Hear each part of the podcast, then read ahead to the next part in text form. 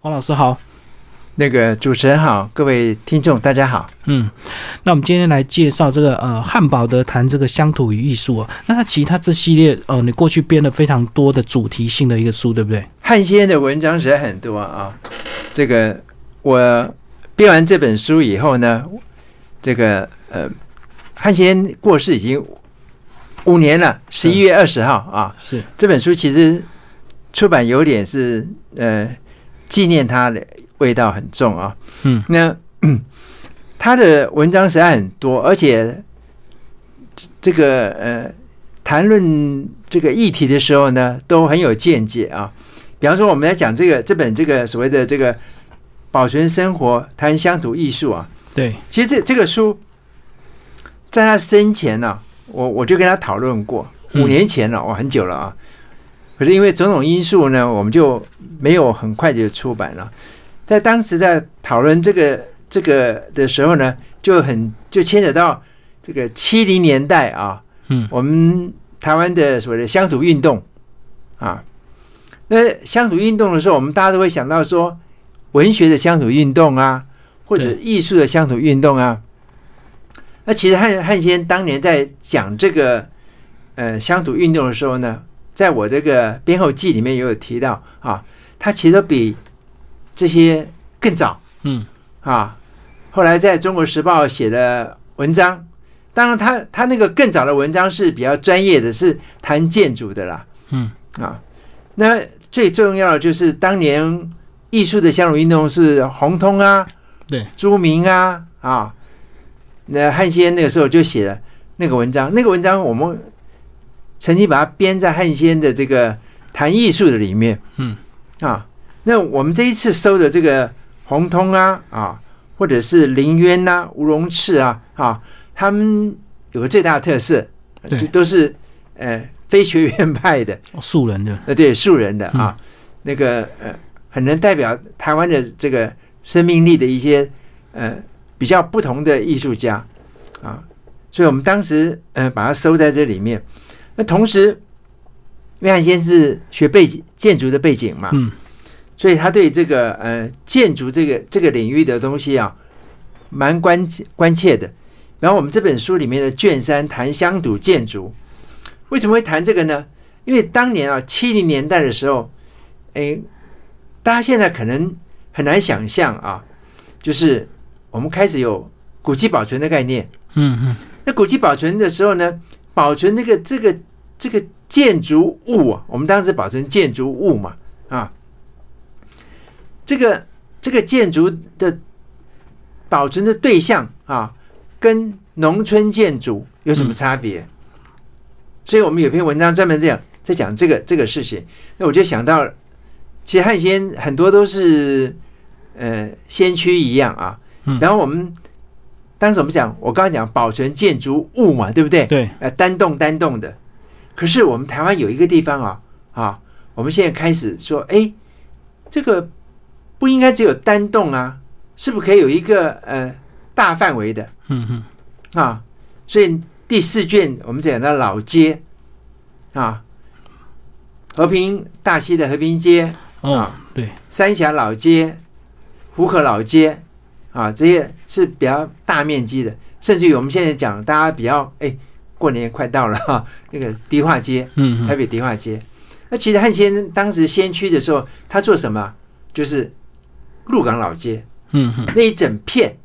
啊，是他规划保存的。嗯，这样。其实里面讲到老街，本来说什么大溪老街之前都是本来是要拆除 的，后来就、哦我们现在。都会觉得不可思议。原来在三四十年前，其实那时候大家对这个古迹建筑或所谓的这个呃老街并没有那么重视哦。对呀、就是说这个就是呃，我们慢慢观念演进嘛。这个讲到这个古迹保存的时候啊，汉先最大的功劳，那个其实我们编的另外的书就是《汉堡德谈传统艺术》，嗯啊，还有这个 嗯汉堡德谈建筑里面都有提到这个事情，就是当年呢，哎，彰化孔庙嗯要拆，哦，可是呢，有人就认为说，哎，这个夫子换了财神爷，哎，这样不好啊。当年我们还有什么国建会嘛，嗯暑假的时候啊，国外的学者回来，还有 就有反映说，哎，这样做不好啊。后来彰化县政府就去找了台中东海大学汉先生说，哎，这个要怎么做嘛？啊，汉先生就用所谓的比较学院的方法，就说我们一定要做调查研究，嗯哼，然后再去看要怎么保存这个东西啊，就是开风气之先呐、那讲到您刚刚讲到那个大溪的和平街啊，哎，那个时候我还是大学生的时候嗯时代啊，因为那个那个房子啊都是日据时代盖的嘛，一嗯层楼嘛，对，现在的房子一层楼，大家都觉得很可惜嘛，我要盖都盖对吧？那个年代是要盖四层楼啦，就啊土地没有充分利啊，用，对对对，那个年代是要盖四层楼，我们现在不会盖四层楼了，我们大概要盖十几层楼都是。对，那时候盖四层楼，那有人要拆房子盖老房子啊。可是当年那个盖那个房子的时候啊，那个墙壁啊都是大家共用的嘛，嗯哼，所以你拆了你自己家房子，那你就为什么那个墙不能拆啊？对，没错，两就边的是墙两不边能都用啊。嗯，那这样的话，两边墙都不是你的啊、因为你要拆，别人不拆啊，说不定。嗯嗯，那你家的面积就少了。对你还要对保留墙就对，对，而且隔壁盖房子，我的墙没拆，可是隔壁盖房子的时候，盖房子的过程中间会不会影响我这个老房子？有可能，嗯，对，所以呢，当年呢，这个居民啊，就很多人想要，应该不是说很多人，有人啊想要拆房子，嗯，单可独是拆就对，哎，对，有人呢，哎，他的经济能力可能不允许他去翻造这个房子，所以整条街的意见很纷杂。嗯哼，就是因为意见很纷杂，就像现在我们这个政府在推这个围绕建筑或者是都市更都新跟一样，，嗯嗯，对啊，要百分之百人同意，那不可能的事嘛。嗯，因为对一定有人会眷恋那个老房子，或者是他哎没有能力再投资了，嗯，眷恋老房子是其中因素啊，可是最重要的因素就是利益摆得平吗？嗯嗯嗯，啊，所以呢，当年因为这样子意外的保留下来，被保存下来。所以你现在去看啊，呃，我们的台北迪化街嗯啊，迪化街是两层楼或三层楼，在日据时代盖的，后来我们也要把它拆掉，盖十几层嘛，啊，那、 嗯我们常常在想一件事情啊，就是说，哎、我们都要追求第一名，嗯，这是对的吗？对，这是问号啊。嗯是，啊，第一名没有什么好呢？没有唯一好，你要唯一的，对不对？嗯嗯嗯，那你拆了迪化街，盖了高楼，啊，跟别的地方有什么差别呢？如果你不拆的话，啊，我们用另外的方法，这个补偿，你可以保存下来。比方说，我觉得现在迪化街的后段啊，大家去逛了之后，你可以发现，就说，诶，我把这个街的立面保存下来，可是我的后面呢，啊，可以呢去翻新的，嗯，就是说整个的那个都市的纹理啊啊，如果没有变化的话啊，那呃可以做双赢的这个呃建设。嗯嗯嗯，好，那其实这本书呢，就分为这个呃乡土艺术家、乡土艺术、乡土建筑以及老街这四个章节。对，呃，那是黄老师是不是？我们先从艺术家稍微谈一下，里面有提到四个人呢。哦，在当时他们都是好像是很一般的艺术家，可是我们现在来看，几乎都是非常现在就变成非常重要的一个民俗艺术家哦。这个其实嗯、呃主持人讲的是嗯、呃有四篇文章啊，其实是三个人呐、因为是红是，通占了两篇呐、啊，对对，嗯，可能很对很多人而言，红通大概嗯、很陌生啊了、嗯可是你如果去南昆生的话啊，南昆生那个庙很棒啊。对啊，我我还蛮推荐大家有机会去那边，呃，还不太容易去了啊。嗯去南昆生的庙的时候呢，啊，你可以看到这个红通的一些作品，在庙的这个你面对庙的左侧啊，嗯有个大昆园，一个庭园呐、是啊，那个是汉先生设计的，那里面就有一个呃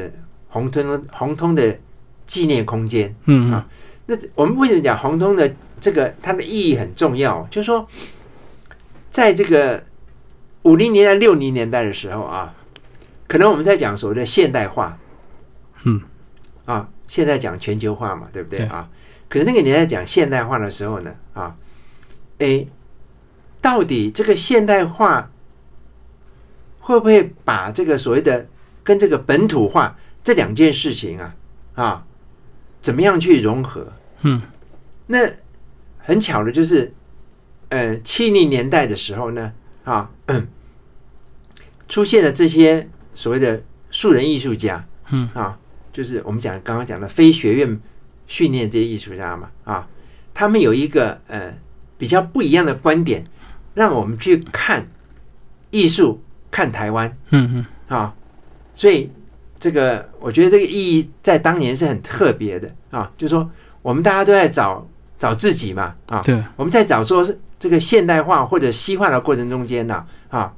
这个从民国初年，从从清朝末年就一直吵吵到现在，可是呢，呃，怎么样去找找，在这过程中间也可以找到自己的时候呢，嗯啊，就很很不容易呀、啊，啊，嗯，这个我讲到汉先在这里面这个写过这个文章的时候啊，就特别有提到一个，就是说这些艺术家啊啊，就说他们在这个传统跟这个所谓现代中间呢啊，他们可以找到一个平衡点。嗯嗯这个让我想到一个很有趣的一个一件事情啊。我们在讲现代化的过程中间呢啊，日本人的这个所谓的洋化过程，嗯啊，常常是我们会拿来做这个呃借鉴的嘛。对啊，嗯。那可是日本人在这个洋化过程中间呢啊，这个呃有个建筑师贝聿铭呢啊，他就他就有个评论，他说啊，日本人是这个生吞啊猛吃。嗯嗯啊，所以你会看到他们在洋化过程中间呢、有很多表现嘛。对啊，嗯。可是他们的表现里面有个很大的特色，就是说，哎，日本人会会什么？就是说，给你感觉他们还有和风的味道。嗯啊，所以汉先生就是说，呃，在这个呃一九七八年大陆改革开放以后啊，嗯啊，我们可以发现大陆的走的路啊，跟我们台湾在六零年代很像嘛，啊，就是我们要现代化。嗯那你在现代化的过程中间，有没有想到自己是谁啦？嗯啊、我那我觉得汉先这本书啊，谈这个乡土艺术的时候啊，很重要的一个观念就是说，这个，哎，我们自己是谁啊？那这个书名啊，为什么讲说是这个保存生活啊嗯？因为其实汉先在他的整个生命历程中间啊，蛮重要一件事，就是说他认为说，哎，不管是建筑或艺术啊，或者古董啊，啊，都跟生活脱不了关系。对，脱不了关系。而且呢，啊，这个呃，不应该随着时代而被什么淘汰掉。嗯嗯，这样。呃，但是他在第二章节讲到这个古董跟艺术跟民间艺术的一个前途，他说他个人是反对民间艺术变成古董、欸。这个就牵扯到这个当年写文章的这个背景嘛。哦，时空背景不同。这里面，这里这里面，你刚刚讲这个变成这个这个古董跟民间艺术这个这个关系嘛，这里面就有一个很有趣的第二篇文章嘛，就是很有名那个呃国家文艺奖得主的施竹青啊，他写那个《琉璃瓦》那篇文那个小说啦。对，其实那个那个小说啊啊，就是在讲当年啊我们台湾很多的民间艺术，嗯啊，我们自己没有注重嘛，所以呢，这个被外国人收购，对，所以呢，施如清有感，因为他自己是鹿港人嘛，啊，嗯所以呢，他就把当年汉先在做这个呃彰化孔庙的事情、鹿港龙山寺的事情啊，这个还有就是刚刚讲外国人收购这些嗯嗯把它写成小说了啊，是当年那个时空背景下的。是，那汉先生讲这个古董啊，我觉得呃还蛮有意思的啊。这个我这几天正在整理他的另一本书啊，就是专门讲文物古董的嗯嗯啊。比方说，他说玉这个东西啊，跟中国文化的关系。嗯，汉显有他的一套讲法啊，哇，洋洋洒啊洒他写了一万多字是，啊。嗯比方说铜器啊，他认为说中国文化里面啊，很能代表的这个文物啊，就是玉跟铜器，嗯因为外国人没有没有这个玉这种东西啊嗯啊。那铜器是呃中国商朝啊就开始有的，对，用铜器的很多，可是为什么铜器的这种就商的制铜的方法，我们现在都失传了。嗯啊，这就我刚刚在讲说，这个因为商朝用的铜器，当年呢是呃祭祀也有用，生活也有用嘛。嗯我们最常看到就是那个酒杯嘛，对，商嘛，酒杯嘛，啊，所以说、 嗯汉先就很有感慨嘛，啊，而且从这些从玉啦、这些古董啦啊，我们可以发现很多生活的美感啦。嗯嗯，就是跟生活有切身关系的啊，就是说，可能你手上戴那个玉佩嗯啊，上面雕刻的东西，你知道，我们只是看到说，哎，我要这个祈祈求如意平安嘛，对，没我错们，大家都是这样想嘛。可是它后面那个那个雕的那个那个成果啊啊，比方说那个呃如意的云彩啦，那个龙纹啦、凤啊、嗯龙跟凤啊，在中国文化中里面扮演的角色啊，对，啊，那汉先就觉得说，可能大家都习而不察，觉而不知啦。嗯嗯啊，那他很希望说大家对于这个东这些东西啊啊，能够诶稍微多关切一下，而不是说这个像我刚刚说的啊，这个觉而不知啊，就用的理所当然就对，呃，对对对，这主持人讲的这个太太好了，理所当然啊，嗯很多事情，呃，是理所当然，可是它后面有它的意义跟价值在，往往我们就忽略了。那为什么讲洪通啊、林渊呐、吴龙次这些艺术家啊，就是说嗯，他其实就在你的身边，曾经，对，你知道，可是我们都忽略他们了。嗯嗯啊，那汉先的文章的最大的意义就是说，诶，大家可以多看一下你身边的东西，发现一些诶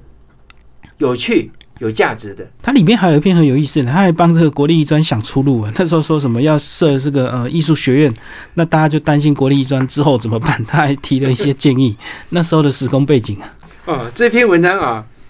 因为我们这我这个这个这个书是讲乡土艺术嘛啊，嗯嗯，那主持人刚刚讲那个国立艺专的事情啊，那个是诶他写的方块文章里面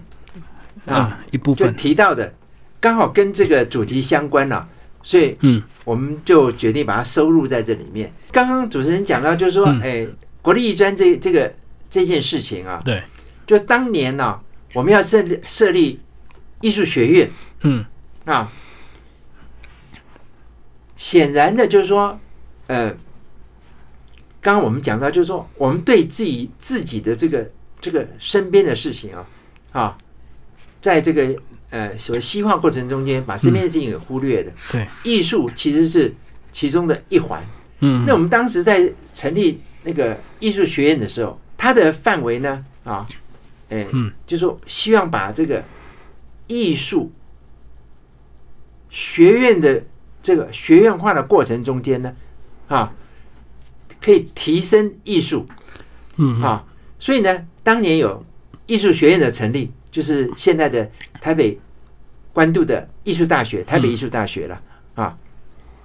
讲到这个还蛮有趣的，台北艺术大学为什么会称作台北艺术大学？嗯，那其实跟汉先也有关系，因为汉先后来去成立一个什么台南艺术学院嘛，哦，那他有台南这个名词了，那台北只有艺术学院，哎，这个很奇怪嘛，所以我就改名叫台北艺术学院，怕大家这个叫都混了，弄嗯哦混了嘛，对对对，对不对？因为我们当初设的时候没有想到这件事情，只有台北，只有艺术学院。嗯嗯可是呢，后来我们艺术学院好像觉得说，哎，这个不是大学的味道嘛，啊，我们大学都升格嘛，对，所以就把这个艺术学院都升格了。嗯嗯那这样讲啊，其实早年的时候啊，我们呃读艺术的人呐啊，嗯，大部分人会想读哪里？师大美术系，对，对不对？艺术大大学嘛，啊，所以呢，相对而言，当年的在板桥的艺专啊，它只是专科而已哦，嗯啊，是被大家所忽略的。可是你要想想看，哎，我们才颁了金马奖那个，呃，评委的最重要的主席是李安，嗯，李安就是艺专毕业的、啊，哦，对，对不对？嗯啊，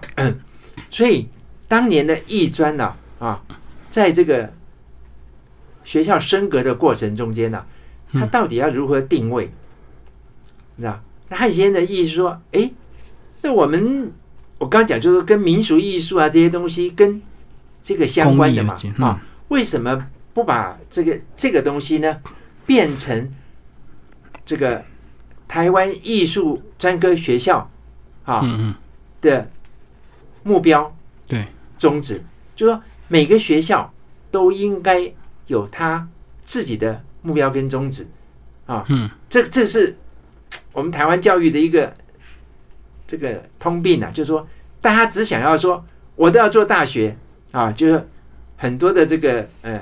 专科对啊，就是科技大学了啊，对对，科技就是大为学了升就，升格嘛，嗯，升格的结果，我自己曾经在科技大学教书啊啊，在这个过程中间呢、很好笑，嗯，先是科技大学啊，就是专科嘛啊，嗯，升成科技科技学院，过不久大家都要升升格变大学。啊，我常常就在在讲一个笑话，就是说学校那个门口那个那个牌子啊，换了三次，嗯，我的校园没有增加，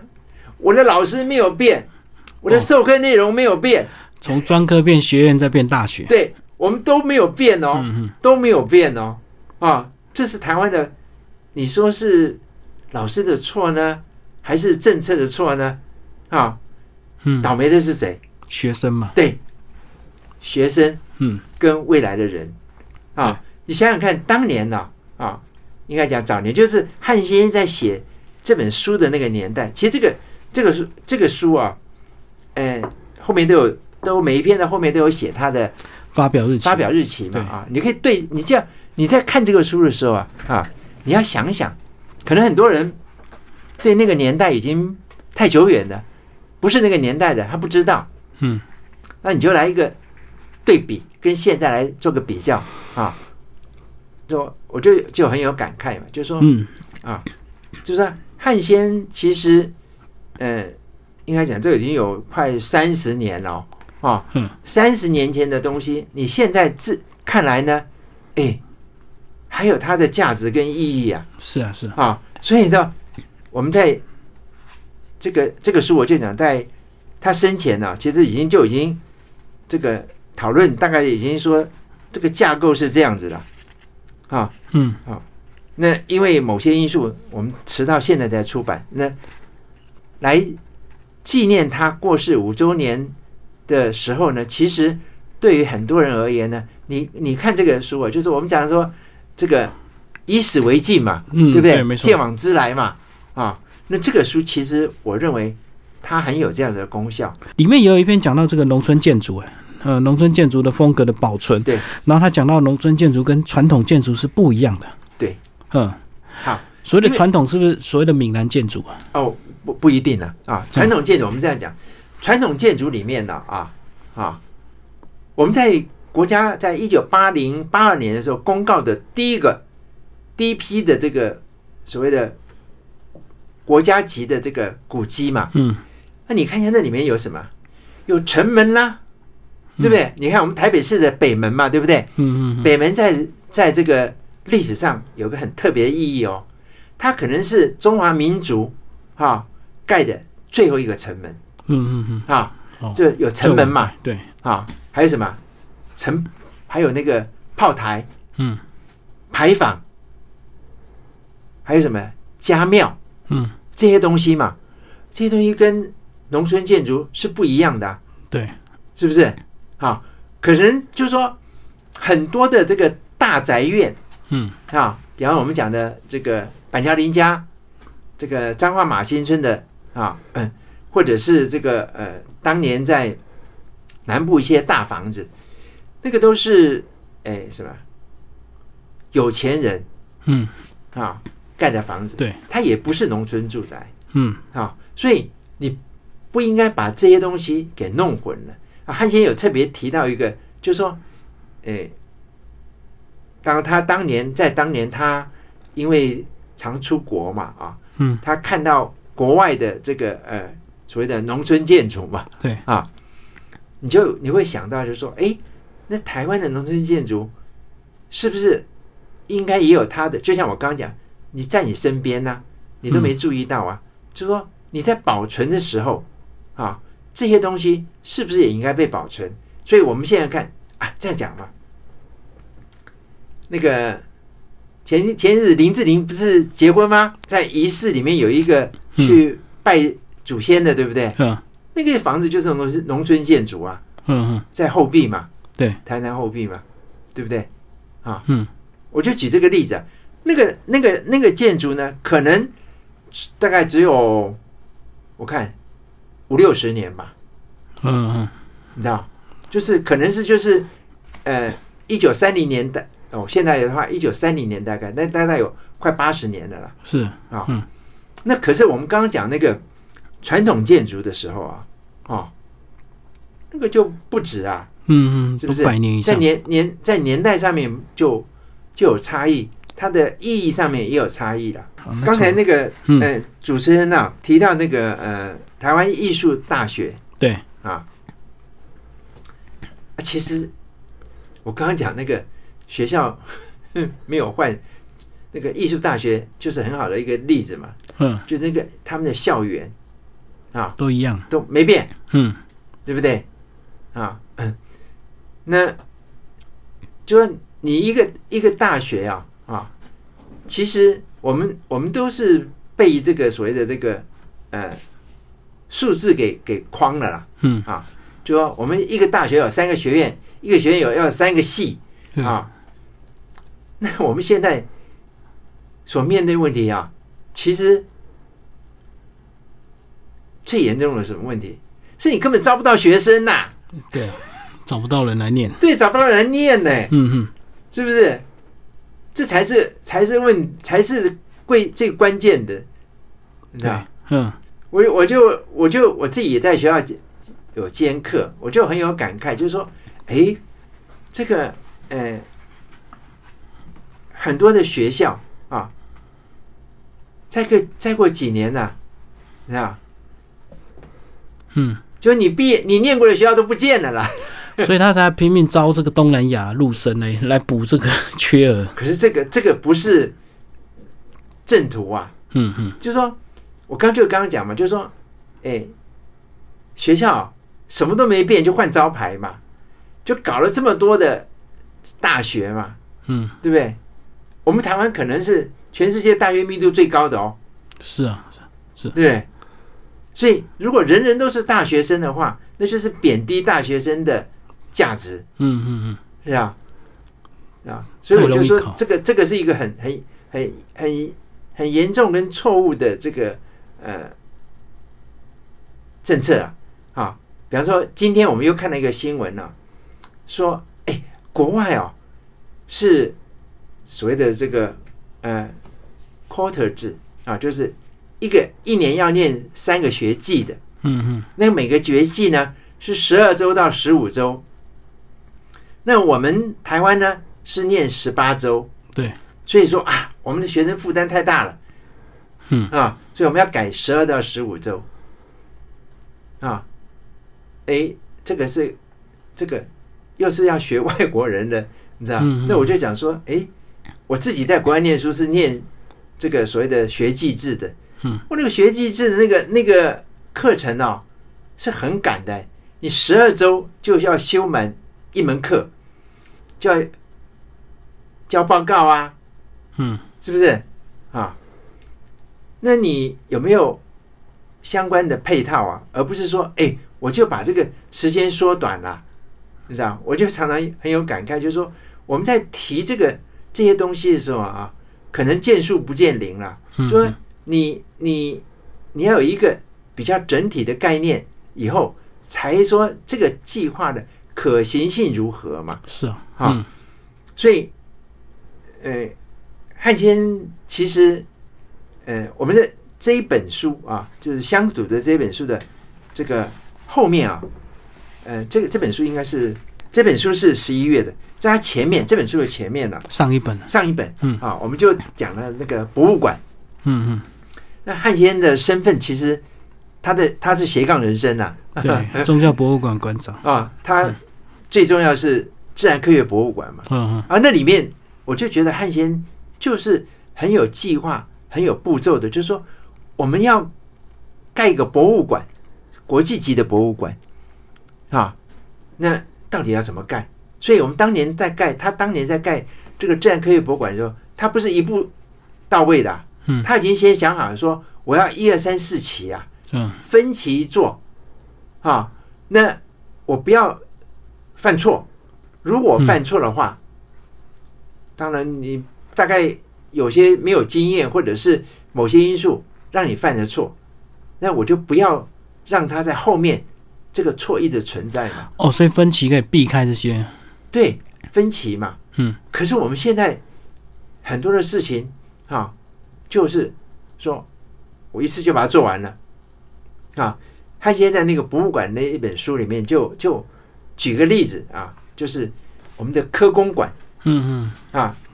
就是高雄的科的工科馆，工馆，嗯他就是一步到位。嗯，啊，那汉奸就